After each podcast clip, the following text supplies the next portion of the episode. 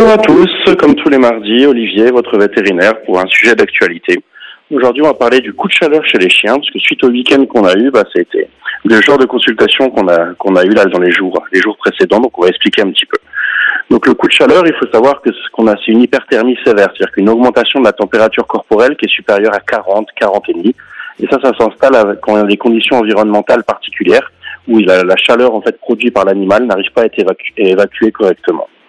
Donc il faut savoir que les chiens ou les chats ou les animaux en particulier, eux, ils s'adaptent moins bien à la chaleur que nous parce qu'en fait, ils n'arrivent pas à transpirer.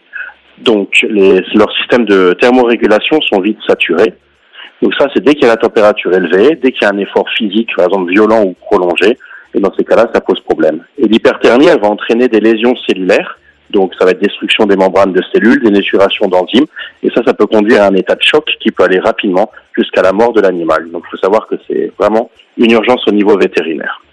La température normale d'un chien, ça va être en général vers 38 et demi. Et donc pour maintenir sa température, les animaux, il y a plusieurs systèmes de thermorégulation qui existent. Ils vont augmenter leur fréquence respiratoire, donc ça, ça va permettre de qu'il y ait plus d'évaporation d'eau au niveau des voies respiratoires. Il va y avoir quelques petites glandes sudoripares pour suer comme nous, et ça, ça va être juste au niveau des coussinets, donc c'est très très restreint par rapport à la taille de l'animal. Et souvent, il va y avoir une vasodilatation périphérique au niveau de, du corps de l'animal. Et c'est pour ça que vous allez voir votre chien qui va essayer de se, de se coucher sur les surfaces fraîches pour en fait essayer de perdre un petit peu de chaleur par, par conduction. Donc, qu'est-ce qui peut vous alerter? Ça va être le, la température donc supérieure à 40, 40 et demi comme je l'avais dit, mais on n'a pas tous un thermomètre sur nous. La fréquence respiratoire qui va vraiment augmenter, le chien qui va allaiter d'une façon anormale et intense, il peut aller jusqu'à saliver, les muqueuses qui deviennent d'un seul coup toutes rouges bordeaux, et d'un seul coup l'animal qui, qui a une perte de, de connaissance. Hein. Donc après, il peut y avoir d'autres complications, ça va être des diarrhées, des vomissements, mais là en général c'est vraiment tard, donc il faut, il faut agir au plus vite. Donc comment faire face à un coup de chaleur? Bien sûr, c'est prévenir votre vétérinaire. Mais en attendant que le vétérinaire puisse venir ou de faire la route, il faut essayer de refroidir progressivement l'animal. Donc pour le refroidir, il va falloir le placer bien sûr à l'ombre. Si vous avez un ventilateur, c'est top pour qu'il y ait un flux d'air. Et ensuite, il va falloir le plonger le, corps du chien dans de l'eau. Et faites attention à de l'eau tempérée, hein, surtout pas de l'eau glacée, parce qu'en cas d'eau glacée, ça pourrait avoir l'effet contraire, ça pourrait encore provoquer encore plus vite le, problème de coup de chaleur. Donc vraiment, vous essayez de réduire la température.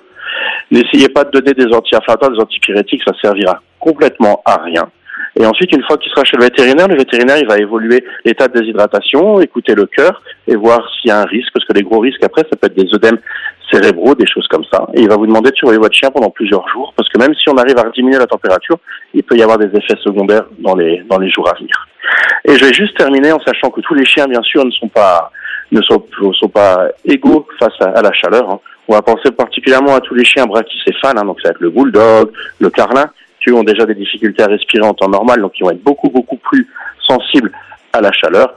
Et bien sûr, tous les chiens, on va dire des, pays nordiques, là, qui ont une fourrure de fou pour euh, pour résister au grand froid, où là, ça va vraiment être difficile pour eux de, de thermoréguler et essayer d'évacuer la chaleur par conduction ou convection, comme on en parlait tout à l'heure. Voilà, donc j'espère que j'ai été bien clair sur le coup de chaleur, qu'on va réussir à éviter les prochains accidents lors de la prochaine canicule. Je vous souhaite une bonne semaine à tous.